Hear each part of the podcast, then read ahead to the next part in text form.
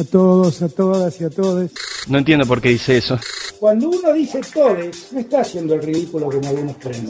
Le está hablando a algunos a los que nunca le hablaron. Pandemias que matan a millones de personas. Entre el 18 de julio y el 2 de agosto vamos a ir tratando de volver a la vida habitual. Es un plan que vamos a hacer de manera progresiva, que puede tener avances, pautas, retrocesos. Algo así como un stop and go, ¿no? Resumen de noticias. ¿Se entendió? Si no, vuelvo a repetir. De acá no se va ninguno. 123 días y contando, amigues. Cada infección que prevengamos hoy va a ser una cama de terapia intensiva que no se ocupe eh, en una semana. La ciudad de Río Grande permanecerá aislada por 7 días tras detectarse 27 nuevos casos durante el fin de semana. La provincia suma dos nuevos centros de diagnóstico de COVID. La incorporación de la Universidad de San Martín y de Hurlingham a la red de laboratorios permite sumar 800 nuevos testeos diarios. Ayer se confirmaron 3.937 contagios y un nuevo récord con 113 fallecidos.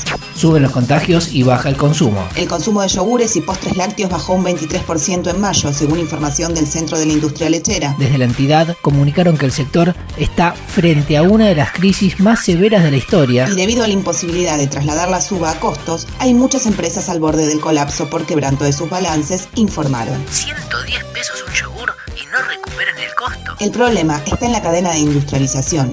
Mucha leche y pocas procesadoras. Desde el Ministerio de Desarrollo Social informaron que el litro de leche se paga 17 pesos en tambo y en góndola se cobra 50. Ante la situación que le pega al bolsillo del productor y del consumidor, el INTA en colaboración con la UBA desarrolló una máquina envasadora con mecanismo de pasteurización para producciones pequeñas. El costo de la puesta en marcha va a ser financiado por la Secretaría de Economía Social del Ministerio de Desarrollo. El proyecto comenzó con productores de la UTT y el MTE y permitiría, en principio, reducir un 40% el precio de la leche. ¡Vamos, la Defensoría del Pueblo bonaerense le solicitó al ENRE terminar con la concesión de Desur. Por el pésimo servicio que brinda la compañía. Vamos a pedir que se le quite la concesión. La empresa no puede seguir afectando así la vida de la gente. Escribió por Twitter el titular de la Defensoría, Guido Lorenzino. ¿Dónde está Facundo? Casi 80 días de su desaparición tengo la certeza de que a mi hijo le pasó algo malo. Sin novedades sobre el paradero del joven continúan las pesquisas. La jueza de la causa ordenó un nuevo allanamiento a la comisaría de Mayor Buratovich. De la violencia institucional pasamos a la machista. La provincia presentó el programa Comunidades sin Violencia. La ministra de las Mujeres, Políticas de Género y Diversidad Sexual, Estela Díaz, acompañada por el gobernador, dio detalles sobre el plan. Apunta a fortalecer las herramientas y recursos de los municipios en la lucha por el erradicar la violencia machista. Cumplamos el compromiso al derecho humano a vivir una vida libre de violencia. Comunidades sin violencia es una herramienta más en ese camino.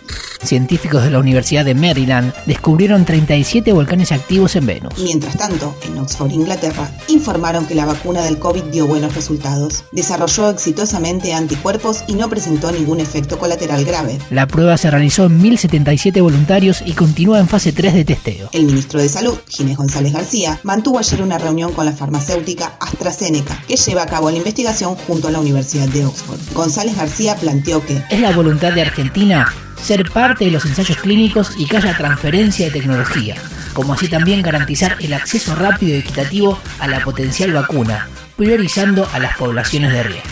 Si consiguiéramos que esa vacuna entre como un derecho y no como mercancía, yo ahí empiezo a pensar que puede llegar a haber una sociedad distinta post-COVID.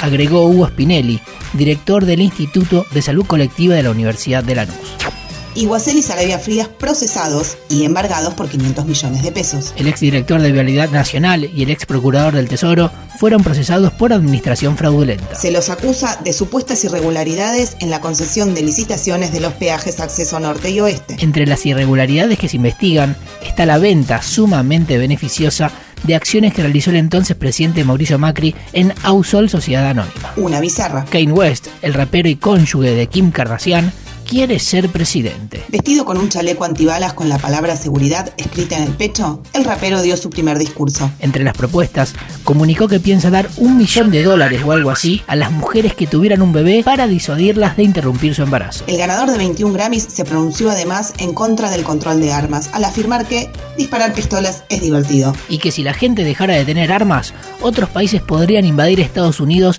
y esclavizar a su población. El que quiere estar armado, que anda armado. El que no quiere estar armado, que no anda armado. Hasta acá la información del día. Podría ser peor. O mejor. Pero siempre es lo que es. Nada que viene gratis puede ser verdad.